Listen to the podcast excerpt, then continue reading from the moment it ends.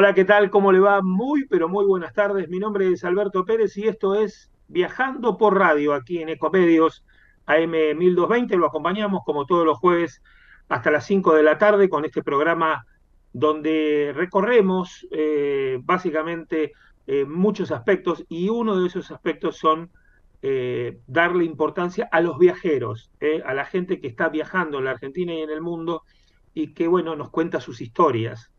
Em, desde aquí nos vamos a ir presentando para poder eh, disfrutar de lo que se viene nada más en un ratito después de nuestra presentación, que es eh, un viaje, una pareja viajera, ella es chilena, él es argentino, se conocieron, nos van a contar su historia de amor, qué es lo que están haciendo, por qué, el porqué del viaje, por qué eh, es, es, más fácil vivir viajando que, que, vivir en una ciudad. Bueno, un montón de aspectos que, que hacen a que eh, mucha de la gente que está por el mundo viajando tenga algunas razones también de eh, tranquilidad, de, de, de, otra forma de vida y, de, y de relajación en el caso de mucha gente que está cansada de muchas cosas. Bueno, muy bien. Eh, Natalia y Javier nos ponen en el aire. Estamos, como te dije, en AM 1220 Ecomedios, también en ecomedios.com. Mm, podés vernos también a través de las redes sociales en el YouTube, que es Viajando X Radio, y también en el Instagram, donde allí está toda la información. Y recordemos que mañana mismo es el día de la Expo Rodantiana y vamos a estar presentes mañana viernes eh, este, dándonos una vueltita por ahí, haciendo algunas filmaciones. Tal vez la semana que viene tengamos algunas imágenes.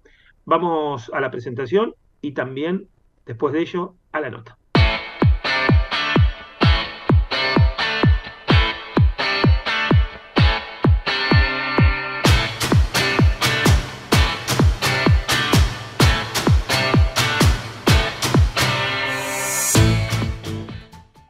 Seguimos en Viajando por Radio y ahora voy a contar una historia. Primero voy a contar una historia de amor ¿eh? de una chilena y de un argentino. Y después vamos a contar una historia de esos dos que se juntaron para decir, nuestra vida es viajar, viajar en un motorhome y, y cumplir nuestros sueños. Ellos son Nico y Araceli, que están del otro lado de la pantalla y que ya saludamos aquí en Viajando por Radio. ¿Cómo les va? Hola Alberto, Hola, ¿todo bien? ¿todo bien? Acá muy bien, por suerte. ¿Dónde están Eso. en este momento? Cuéntenme.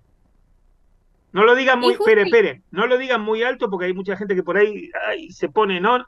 Pero ¿dónde están? Eh, bueno, estamos, ayer llegamos a Posadas, en la frontera que da con Encarnación, Paraguay.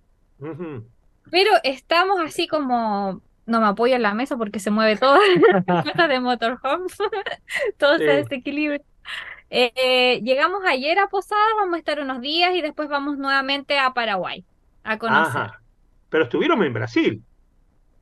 Estuvimos seis meses en Brasil, Ay, me un imagino. montón. Yo vi Sí. unas, yo vi unas- a... yo vi unas imágenes tuyas, Araceli, tirándote en un mar espectacular, este, transparente. Qué hermoso. La verdad es que muy sorprendidos de Brasil, que nosotros tenemos, no sé si un defecto, virtud, que no planificamos mucho el viaje. De verdad que no lo planificamos. Vamos viendo así mes a mes, semana a semana, y nos re sorprendimos porque, por lo menos Nico, que es el que se dedica a investigar dónde vamos, yo no tengo idea, yo me subo y llego, y Nico me lleva y yo me re sorprendo porque ni siquiera miro fotos. Entonces llego a un mar cristalino de agua cálida con peces de colores y es como, ¡Oh! el paraíso ¿Dónde- existe, ¿A dónde me trajiste? Le decís. ¿dónde me Bueno. trajiste? Cuéntenos, ¿cómo se conocieron? Bueno, nos conocimos, es una linda historia. Eh, yo soy bonaerense, nacido en Ascensión, provincia de Buenos Aires, pero me fui a vivir a Bariloche en un determinado momento. Hice un poco un cambio de vida y trabajaba eh, en un hotel, recibiendo siempre a turistas de todos lados, y vivía en un hostel en ese momento. Entonces en Bariloche, viviendo en un hostel, La Justina, uno de esos fines de semana como cualquiera, llegan tres chilenas y una de ellas era Araceli. Yo llego del trabajo, ya en el hostel teníamos como nuestra familia, llego del trabajo y uno de mis amigos, Gaby, que estaba en la entrada, me dice, che, Nico, ahí te está esperando una chilenita. Es joda, como hacemos todo, viste, cada, chica que había, decíamos, nos decíamos parecido, te están esperando ahí, hay una alemana, una japonesa. Bueno, ahora era una chilenita. Y llego y a la cocina, al comedor, y estaba Araceli justamente en ese momento. Eh, la saludo, nos presentamos y lo primero que causó como un impacto, después de lo visual, que, me, gustó mucho, eh, surgió como la barrera idiomática. Me dice, Nico, ¿sabes dónde hay un, paño para secar la losa? ¿Un qué le digo? Un paño, me dice, para secar la losa. Me quedé como en blanco, digo, no, no, perdón, perdón, pero no te entiendo, no, no sé. Y me empezó a hacer seña, un paño para secar la losa. Ah, le digo un trapo para secar los platos, sí, ya te paso, un repasador. Así que se lo fui a buscar. Bueno, así nos conocimos. Después de ahí organizé algunas salidas con unas chilenas, grupo de amigos también argentinos. Había un brasileño, un italiano. Ahí empezó todo. Ese fue el surgimiento. Sus vacaciones, mi lugar de, trabajo, digamos. ¿Y qué te flechó de él? Y que me persiguió. Hasta que lo, hasta que lo consiguió. ¿Viste? La verdad es que yo soy como un poco rara. Como que eh, es difícil descifrar qué quiero a veces. Entonces yo quedé con eso en la cabeza de niña y siempre dije que quería viajar. Y siempre lo molestaba él, ay, comprémonos un motorhome. Él igual se entusiasmaba hasta que un día me dijo, ¿sabes qué? Yo creo que un motorhome no es buena idea porque uno se encierra más. En cambio, si viajamos de mochila, nos vamos de hostel a hostel, vamos a conocer más gente. Y yo igual dije, sí, sabes que tienes razón, pero igual, siempre soñé con un motorhome. Hasta que una vez fuimos a una ciudad que se llama el Valle del Elqui, en la zona norte de Chile, que es increíble, maravilloso, se ven las estrellas más lindas de, Chile. Y vimos un motorhome y nos entusiasmamos y Nico preguntó el precio, hasta que fue como, bueno, bueno, hay que trabajar un poco más, ahorrar más y quedamos siempre con la idea. Y bueno, nosotros partimos el viaje el 2000 19, 20. 2020, 2019 empezó la planificación, pero no, no había motorhome, no había nada. Nosotros queríamos viajar. Estaba después, de la después de la pandemia. No, nosotros planificamos todo pre-pandemia, mochila, y vino, la, vino la, y vino la pandemia. El 13 de marzo fueron mis papás a dejarnos a, a, Viña del Mar. Ellos se volvían en su camioneta y nosotros arrancamos nuestro viaje de mochileros por Latinoamérica. Duró, duró tres días, porque al, el día 14 de marzo dijeron cerramos la frontera, y una pandemia. Yo le dije, quedémonos en Viña del Mar un mes, alquilemos una habitación, esto pasa rápido y seguimos nuestro viaje. No, no pasa rápido. Bueno, todos conocen la historia. Volvimos al sur, volvimos a vivir. Conozco, a, conozco a unos viajeros que estuvo charlando el otro día en el programa hace un tiempo en el programa, eh, uruguayos que se quedaron un año en Chile. No pudieron cruzar por un año este, y estuvieron ahí en la costa chilena viviendo un año en una cangú, nada más y nada menos, imagínate. Pero bueno, son, esas historias. Bueno, la cosa es que eh, compraron en Chile el motorhome y... No, no, no, no. Ahí, ahí nos agarró la pandemia, estuvimos, ¿cuánto? Un año y medio en Chile, viendo qué vamos a hacer me voy a Argentina y, en, en esa separación, porque hacía más, de, sí, un año y medio que no veía a mi familia, quise viajar, ya todavía estaba la pandemia, había restricciones, y ahí en, la lejanía, eh, bueno, mis viejos un poco eh, quemándome el mate, diciéndome por qué no se animan con el motorhome, eh, nosotros le podamos dar un préstamo, después arreglamos. Y a mí me parecía lejana la idea porque es, la verdad que es caro comprar un motorhome, no nos daban los números. Se dio que entre medio vendió. No, una combi, sí. Sí, para una combi, sí. Eh, y bueno, se dieron las cosas entre medio que pudimos vender algunas cosas, ahora todo. Se alinearon los planetas. Se alinearon los planetas. Claro. Tenía que ser así. Y ahí en Argentina empecé a averiguar, lo hice todo yo porque ella se quedó en Chile. Tuvimos nueve meses separados. Así que yo, cuando terminé el motorhome, volví a buscar a mi princesa al sur de Chile con la casita. Muy bien, e- e- e- ese es un príncipe, ¿te das cuenta? Bueno, la cosa, la cosa es que lo armaste todo vos. No, no, no. Compré Ah. el vehículo por separado y después mandamos a hacer la parte de la, de la casa ahí a Córdoba Ajá, y hicimos algunas refacciones con ayuda de mi papá, pero no. Lo, mandamos a armar, sí. Escúchame, eh, yo siempre le pregunto a, a todos los que eh, salen en el programa en quiénes se inspiraron, porque eh, eh, generalmente vieron muchos videos de otros viajeros en Argentina y del mundo. Eh, algún- al- algunos que hayan visto y dijeron, ay, yo quiero hacer como, quiero hacer esto. Mira, la Creo verdad, que tenemos una coincidencia en eso, ¿no? en un viajero, no En un, en un video en particular, en una, Y en no una importa, el una- que, se- el ver, que amor, Dale. Contalo. No, no. Vimos un documental, yo te dije, hay una chica, creo que ahora se va a acordar, una niña australiana.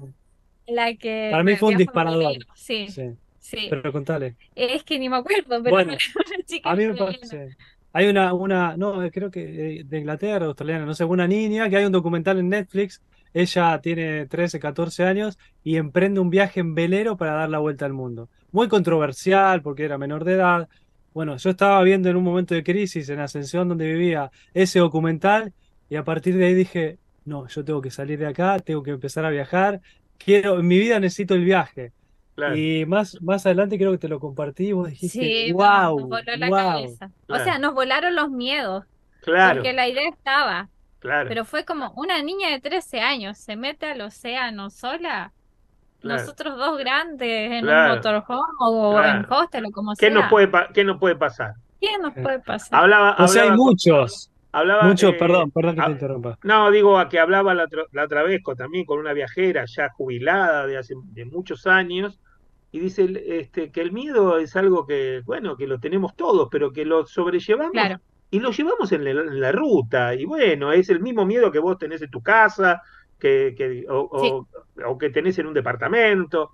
Es el mismo miedo, el miedo no, no, no distingue lugares, pero bueno, hay que llevarlo y hay que tratar de administrarlo este, de la mejor manera posible. Total. Incluso el otro día hablando con una amiga, porque claro, yo soy de una ciudad pueblo. Mi ciudad tiene 40.000 habitantes, pero es muy rural en su cultura. Eh, es del sur de Chile, hay mucha naturaleza, entonces como que la ruralidad está muy presente. Y era como, ay, vas a estar en Brasil, cuidado, el, tema de que te, que te muestran en la, en la tele las favelas y que, wow, qué terrible. Sí. Y yo le decía a una amiga el otro día hablando, ¿puedes creer que yo he sentido mucho más miedo en mi ciudad que en Claro. todos los El cinco viaje. países que hemos pisado? Claro. Yo le dije, yo me he sentido mucho más protegida en el viaje. No sé si será porque uno conoce la, la maldad que hay en tu ciudad, entonces ya sabes identificar el que anda con malas intenciones o no. Pero dije, me sentí mucho más insegura en mi ciudad que en todo el viaje. Bueno, y la otra pregunta que se hacen todos eh, eh, es cómo se costea este, cómo se costea el viaje. Porque bueno, ahora están en Posadas, estuvieron en Brasil, eh, este, cómo, y además qué, eh, cuáles, cuáles son este, eh, los lugares que quieren que les gustaría conocer. Porque bueno, hay muchos que dicen, bueno, como todos, que muchos dicen, bueno, quiero hacer la ruta de Ushuaia a Alaska. Y ya Sí. lo hemos visto en muchos videos que estuvieron en el programa y que llegaron a Alaska. Bueno, ¿cuál es, su, cuál es la historia de ustedes? Este es un buen momento para seguirnos en redes sociales y en nuestra página de YouTube en Viajando por Radio. Eh, bueno, nosotros eh, tenemos como una suerte de que Nico, lo que trabajó de Argentina, pudo traer unos ahorros al inicio de nuestra relación como pareja e invertir en un alquiler en Chile. Una Entonces, casita. todos los ahorros que él tenía, lo puso en una casita que se compró en Chile y se alquila. Entonces, lo que hemos hecho es ir vendiendo, hacemos stickers, eh, artesanías, pulseritas, armamos puestitos y cuando tú pones un letrero de que somos, estamos viajando, que con la compra de tu producto estás apoyando nuestro sueño, es increíble que mucha gente te apoya. Eh, la Y eso es lo lindo del viaje. Sí, Sí. claro. Y Es lo te más pregun- bonito. y te pregunta, y está, te paras en un lugar y te pregunta, ¿y cómo es el viaje? Porque eh, está también la fantasía de muchos que lo quieren hacer y no pueden, ¿no? Este, Exacto. Empatizan con el sueño y viajan también Claro. con el, con lo que está Con haciendo el, uno, con el sueño de los otros, claro, lógico. lógico. Exacto. como hacíamos nosotros antes. Yo veía motorhome y me volvía loco. Me daba vergüenza, pero si me hubiesen abierto la puerta me, hubiese gustado a ver cómo eran por dentro. Y escúchame, y, Nico, ¿y el sueño del viaje lo tienen planeado o, es así como viene, como viene la mano? La verdad que el, está como el eslogan o el título de, de Ushuaia, Alaska, pero para nosotros es un mero título. Vamos dejando que, que nos llueve el camino, eh, el viento, las ganas, eh, la, intuición y siempre nos ha funcionado, gracias a Dios, de, maravilla. Hemos estado en los lugares precisos, que nadie habla de, algunos puntos que son increíbles. Nos llevamos sorpresa, experiencia. Así que no, no tenemos un plan. El plan está llegar hasta Alaska. Como dicen muchos, esa es como una meta. Pero la idea es recorrer todo lo que podamos y conocer lo más que se pueda de América.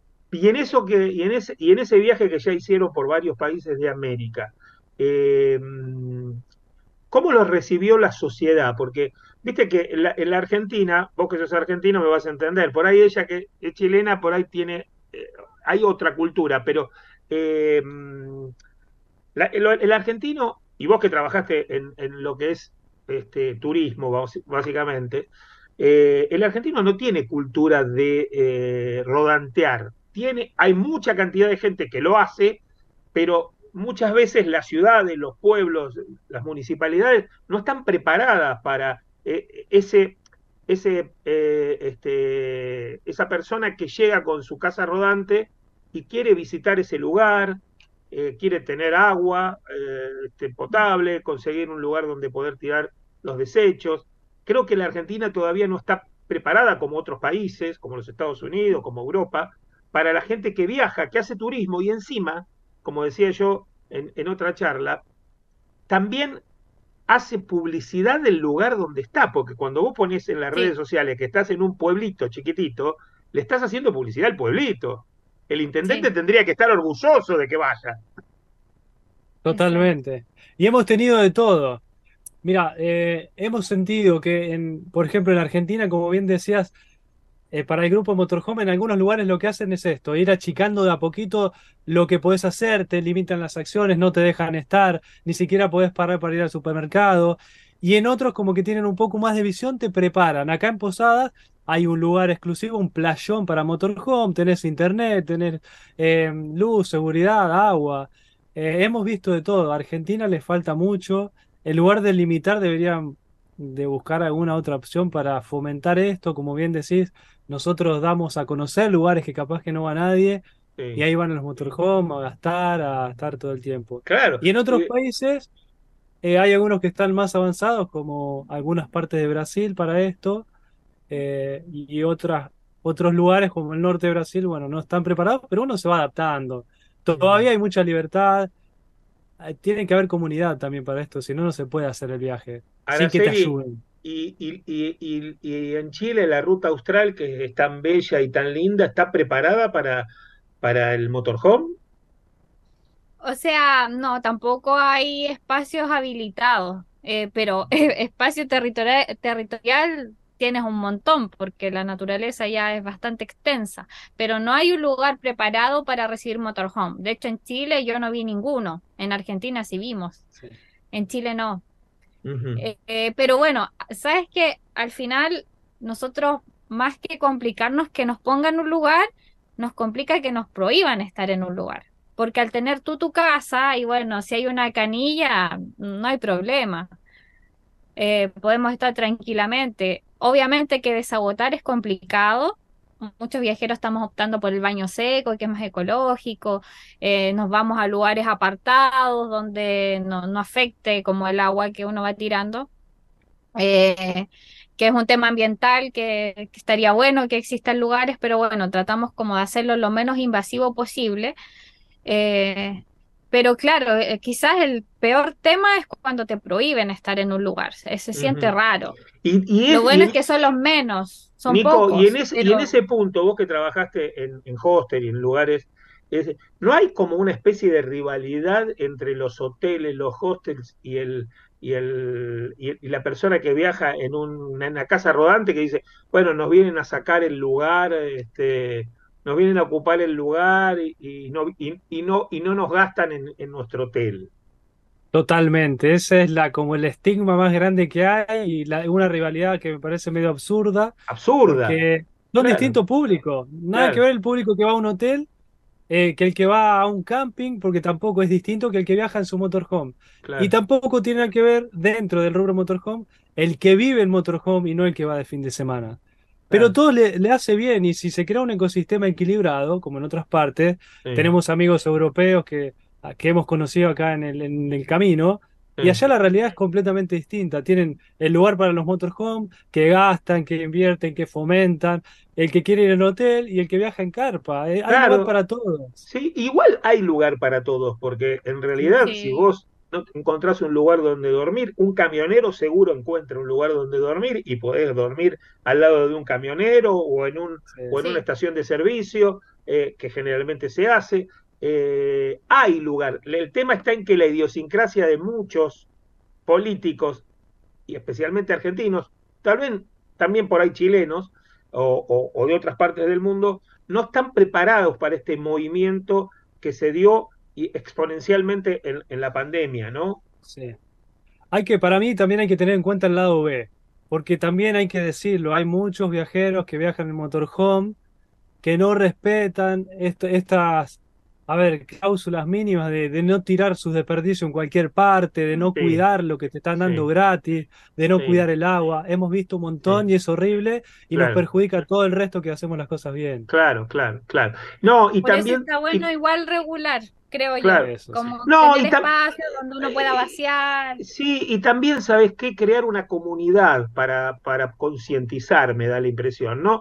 Porque como de la, de la misma manera que a alguien se le ocurrió hacer el overlander para este, eh, poder este, ir a comprar algo, estacionar, estacionar seguro, dormir seguro, que lamentablemente está en inglés para mucha gente que no lo, no lo entiende.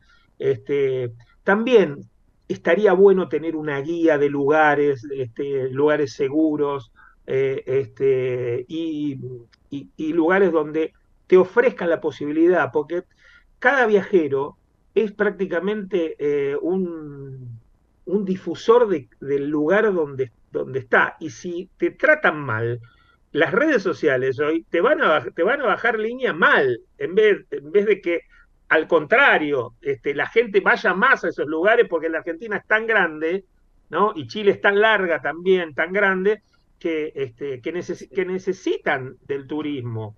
Y el turismo no solamente nuestro, es de todo el mundo que viene a recorrer el fin del mundo. Exacto.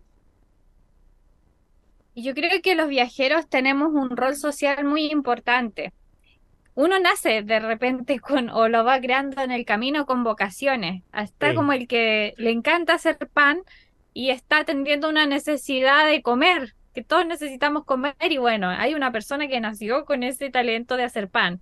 Bueno, el viajero, como lo veo yo, es un mensajero del mundo. Buenísimo. Y es hermoso porque de repente puede haber una falencia en tu país mínima que puede solucionar algo súper importante y nosotros lo vimos en otro país, por ejemplo, y lo podemos traer a nuestros países. Esto se está haciendo acá y funciona, ¿por qué no se replica? Claro, Entonces, es súper lindo el rol. Eh, se puede hay muchos viajeros como bueno nosotros que trabajamos también creando contenido claro y mostramos lugares que no se muestran y claro que, que no son turísticos nos vemos sorprendidos que no son turísticos. Que no son, tú dices, son mucho más lindos que los turísticos. Nos toca, pero los lugares que más nos han gustado no son tan turísticos. Por ejemplo, cuando llegamos a Rayal do Cabo de Brasil, en mi vida como chilena había visto ese paquete turístico eh, y está al lado de Bucios. Y la verdad es que eh, personalmente a nosotros Bucios no nos sorprende considerando que veníamos viendo mucha belleza también. Claro.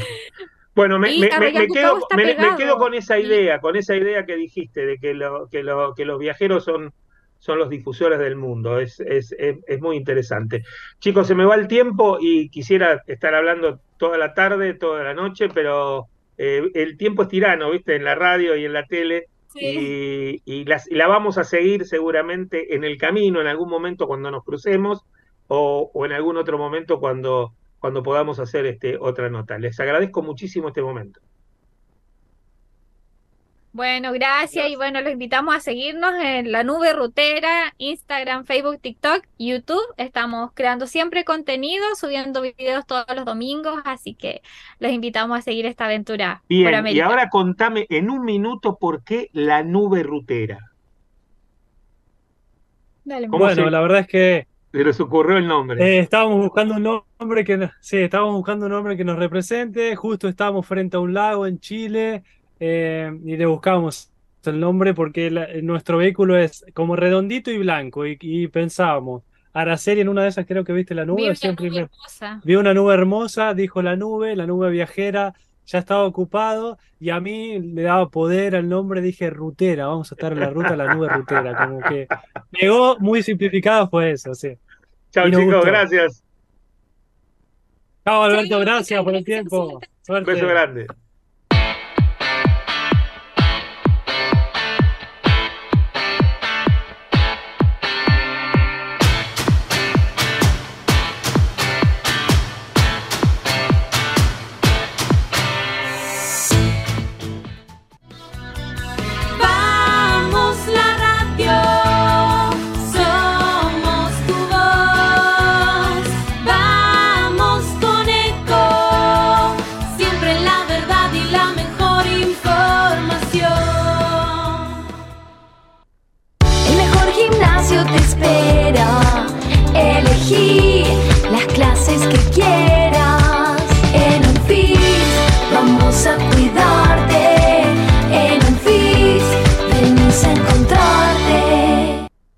¿Sabías que un rico y auténtico sabor de un gran espresso ya no se encuentra solo en las cafeterías gourmet?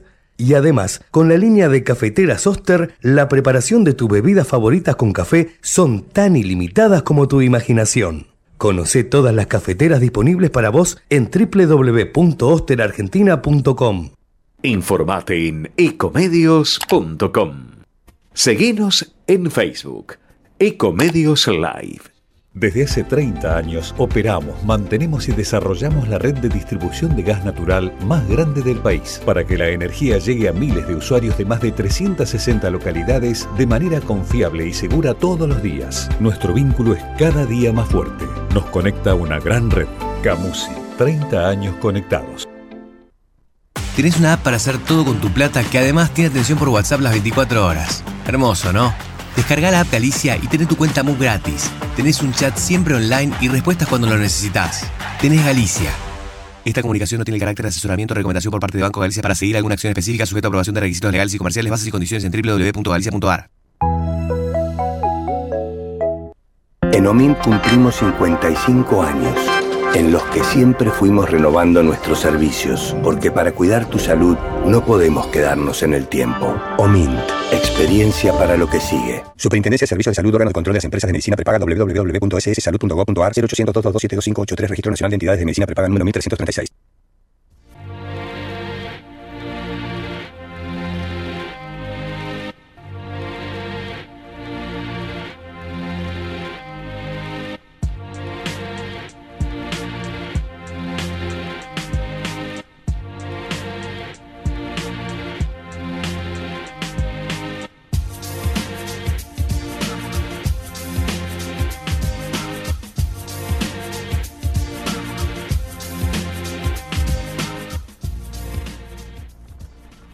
Las 4 de la tarde, 48 minutos, tuvimos un pequeño corte este, de corriente y no estuvimos eh, al aire, eh, así que vamos a, ver ahora si podemos ver la nota que nos había dejado Tommy Sánchez eh, preparada, lo extrañamos a Tommy, está en Australia, este, y, y, vemos a ver si, si la podemos poner al aire ahora, Natalia y seguimos viajando por radio y nos vinimos al Hospital de Clínicas, aquí en la Avenida Córdoba, seguramente lo habrás visto en el centro porteño, un edificio muy grande, con mucha excelencia académica y público, ¿no? Obviamente, eh, de estos hospitales de excelencia que disfrutamos y que tenemos en la Argentina. Y para hablar de eso estoy con el doctor Roberto Yermoli, que trabaja aquí en el hospital y nos va a contar la historia del Hospital de Clínicas. Roberto, ¿desde cuándo existe este edificio? Y contanos la historia del hospital. ¿Quién fue el ideólogo de esta tremenda institución? Ante todo, eh, buenas tardes. Yo soy Roberto Yermoli, profesor titular consulto de Medicina Interna de la Universidad de Buenos Aires y eh, quiero hacer notar que estamos en este museo del cual nos sentimos orgullosos y que se ha podido llevar adelante merced a la asociación médica que preside el profesor doctor Luis Saroto. Eh, la historia del Hospital de Clínicas no comienza en este edificio de 135 mil metros cuadrados de la Avenida Córdoba. La historia prácticamente, o la génesis, la esencia, ya comienza eh, con la segunda fundación de Buenos Aires en el año 1580 por Juan de Garay, donde se decide que un lugar del ejido de, de la ciudad va a ser destinado a un hospital. Ese lugar estaría situado muy próximo a la iglesia de la Merced.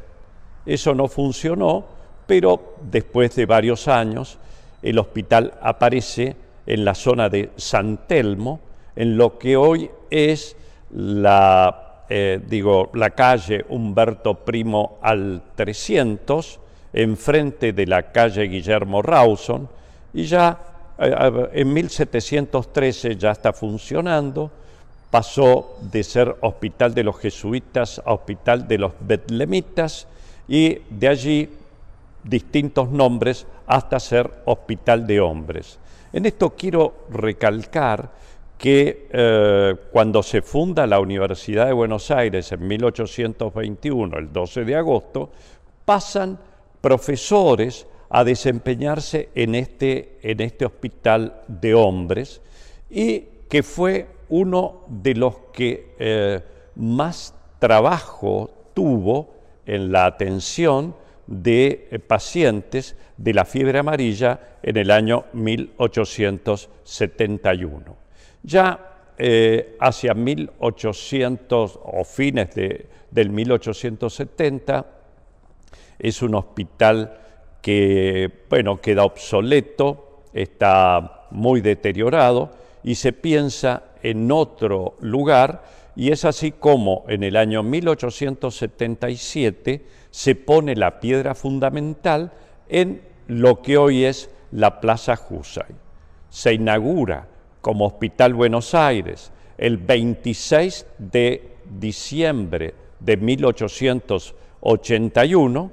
Tenemos incluso los recortes del diario La Nación del día posterior a esa inauguración.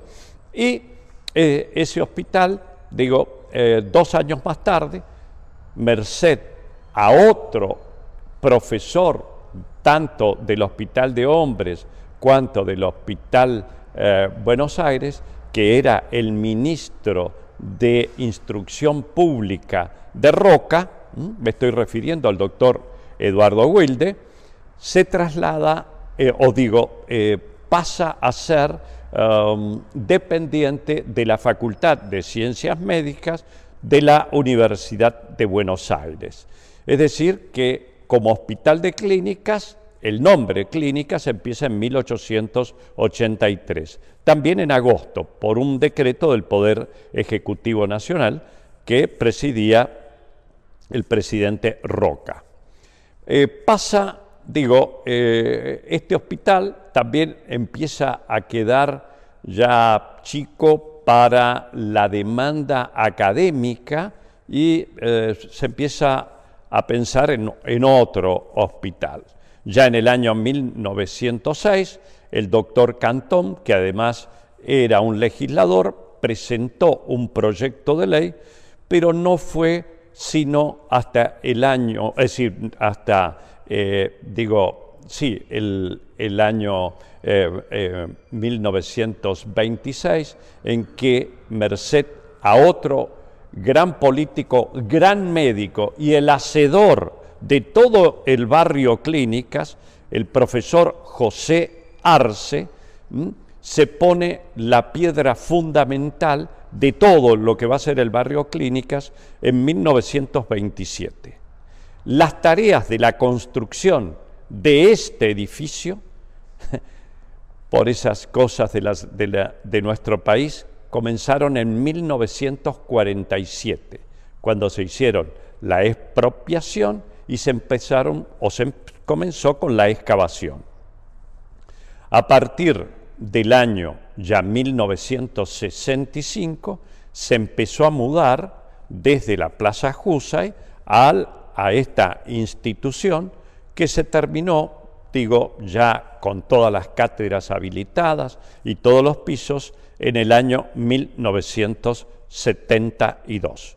Es una, esta estructura, como dije al comienzo, tiene 135 mil metros cuadrados, eh, tiene tres subsuelos que son verdaderamente tres ciudades, tiene una, digo, una dotación de alrededor de eh, cuatro mil personas y eh, todas las cátedras de lo que son el ciclo clínico están en este, en este hospital y después, sí, por supuesto, con dependencias en otros hospitales de la ciudad de Buenos Aires. Doctor, lo, llevo a la actualidad a cómo el Hospital de Clínica forma a los jóvenes residentes, a los jóvenes médicos que vienen acá a hacer sus, primeros pasos. Eh, ¿Cómo trabajan eh, ese tema y cuántos residentes tienen, cuáles son las especialidades y cuáles son las especialidades que trata este hospital, porque digo, la estructura que tiene es increíble, es impresionante, es enorme y me imagino que deben atender de todo tipo de, patologías y de especialidades. Sí, eh, eso quizás tendría que hablar también el director de docencia e investigación, pero como yo fui director de docencia e investigación hasta el año 2018, le puedo comentar que este hospital tiene aproximadamente 400 residentes en todas las especialidades y subespecialidades, tanto en lo que hace a las áreas médicas como quirúrgicas, pero no solamente residencias de, eh, digo, de profesionales médicos, sino también todo lo que son carreras conexas, es decir, mm, enfermería, eh, kinesiología, fonoaudiología, todo lo que son, ni que hablar de eh, nutrición. Además de las residencias, la actividad académica, eh, bueno, se nutre de los alumnos. Por el hospital en un año de las distintas carreras, estoy hablando no solamente de medicina, sino de las carreras conexas, pasan aproximadamente 8.000 alumnos. Me imagino que esto tiene que ver con este sistema que tenemos en, la Argentina de residencias, que es... Pero quiero decirle algo más de la residencia. La primera residencia en Argentina fue fundada o creada, mejor dicho, en el Hospital de Clínicas cuando funcionaba en la Plaza Jusay y fue en el año 1944 en la cátedra de eh, semiología del profesor Tiburcio Padilla y allí el primer residente fue el profesor, eh, quien fuera a posteriori, profesor el doctor Berreta. Es decir, primera residencia o primera manifestación de una formación de posgrado en servicio aparece en el Hospital de Clínicas cuando funcionaba enfrente. Doctor, bueno, ya lo, libero porque sé que tiene ahora una, una, conferencia que realizan todos los días jueves. Si quiere podemos... Eh, yo, pero, antes quisiera agregar algunas cosas en la que nuestro hospital ha sido pionero. Además de esto, de la residencia. El hospital ha sido pionero, por ejemplo, en la realización del primer cateterismo cardíaco en América, en el año 1932, ¿eh? Y esto lo realizaron los profesores Cosio y Berkonsky. también ha sido pionero en la Argentina en la primera aplicación de insulina. La insulina se descubrió en el año 1921 y en 1923 en la cátedra del profesor Escudero se utilizó por primera vez insulina y esto le salvó la vida a un paciente diabético con una neumonía. Además, ha dado, entre otras cosas, a grandes maestros que han trascendido más allá del ámbito de lo estrictamente médico. Eh, recién hablé del profesor José Arce, que fue el primer embajador argentino, por ejemplo, ante Naciones Unidas. El profesor Juan Bautista Justo, Juan B. Justo, medalla de oro de la universidad y fue el que trae la sepsia, es decir, el lavado de, manos a la, a la Argentina.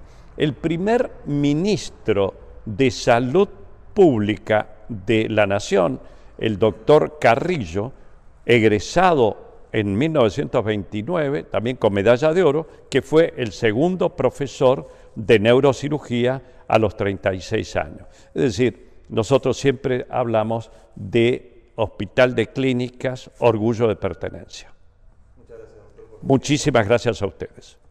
Este es un buen momento para seguirnos en redes sociales y en nuestra página de YouTube en Viajando por Radio estamos viendo eh, en Ecomedios y que la podés seguir viendo en www.fonicanews.com.ar en el canal de YouTube Viajando por Radio. Es muy completa, pero bueno, el tiempo hoy es tirano. Eh, la luz se nos ha cortado y tenemos algunos compromisos que, contarles. Por ejemplo, la gente de OMIN nos dice que cada vez que viajas es esencial garantizar una experiencia segura y libre de preocupaciones. Por eso Amin Assistance se compromete a brindarte la mejor atención en cada uno de los viajes.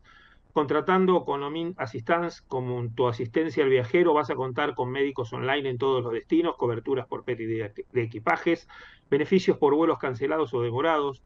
Para más información, ingresá en las redes sociales de Omint Assistance. ¿Se acuerdan que la semana pasada hablamos del cáncer de mamas con Alejandra? Bueno, eh, eh, eh, estuvieron muy presentes porque se celebró el Día Mundial del Cáncer de Mama, ya lo hablamos la semana pasada.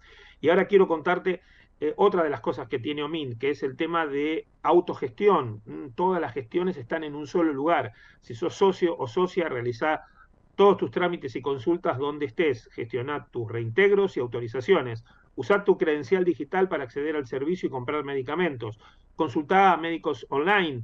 Busca en farmacias y prestadores médicos. Chequea tus facturas. Accede a bienestar online ingresando en autogestión desde tu web o la app y empezá a disfrutar de todos los beneficios. Vamos a vender y ya regresamos para finalizar nuestro programa.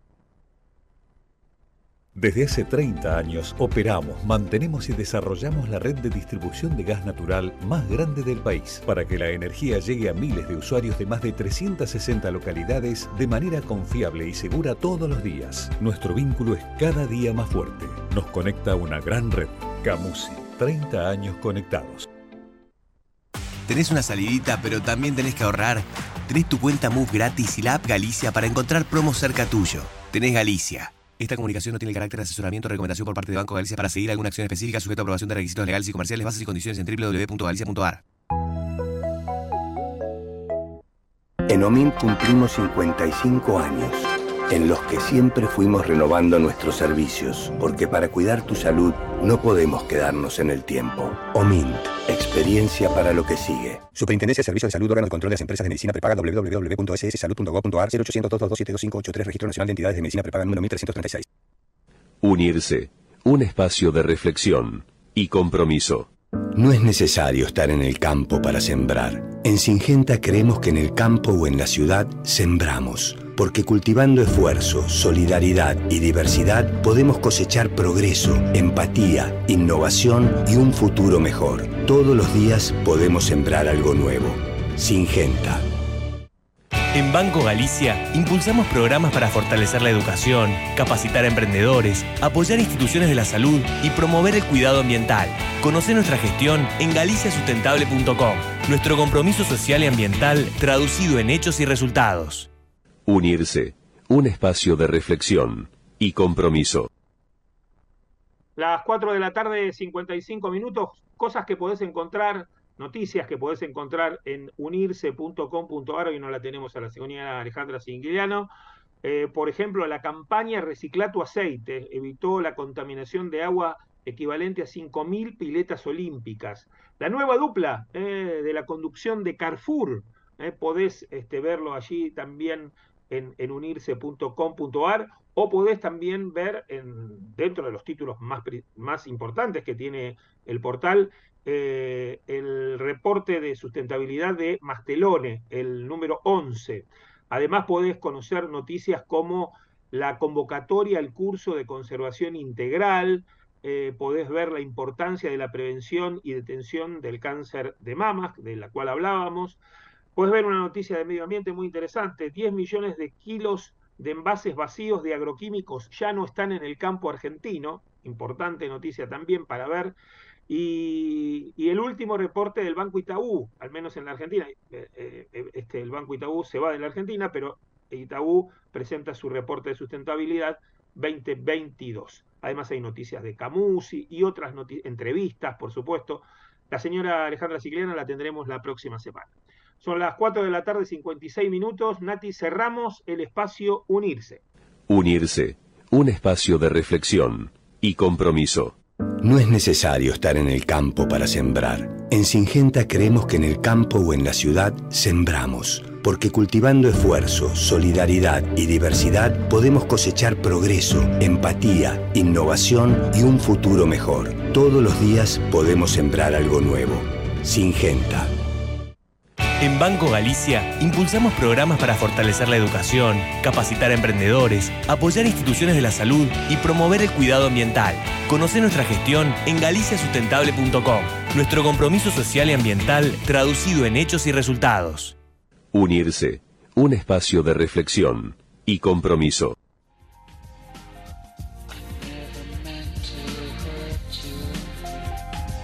Bueno, muy bien. Hoy la computadora no quiso este, darnos la derecha, así que este, a veces la cosa puede fallar y hay que hacer radio a lo antiguo, ¿vio? Este, leyendo los papelitos y ese tipo de cosas. Bueno, eh, por supuesto, estar en contacto con ustedes es siempre tan agradable y tan lindo, pero a veces la tecnología nos juega una mala pasada. Eh, tanto en, en la emisora como también puede pasar desde nuestros estudios, así que em, eso pasa y, lamentablemente hay que bancársela. En este caso son las 4 de la tarde, 58 minutos, les decimos que la próxima semana tendremos también un programa especial como el de hoy, eh, ojalá que no se nos corte la luz y ese tipo de cosas y que todo vaya encaminado. La señora Natalia y el señor Javier nos ponen en el aire.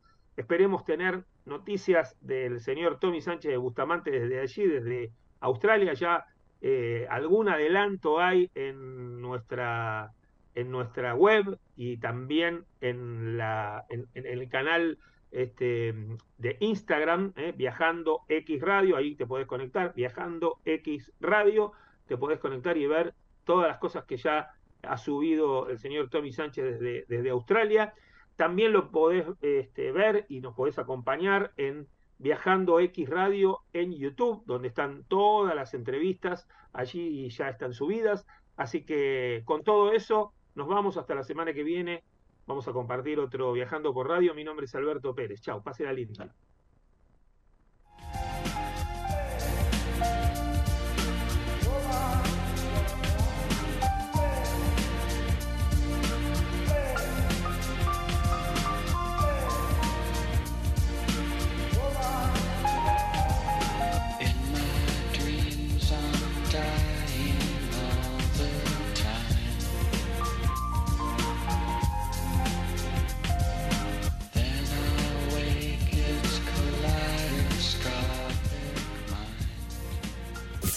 Desde Buenos Aires, transmite LRI 224 AM1220.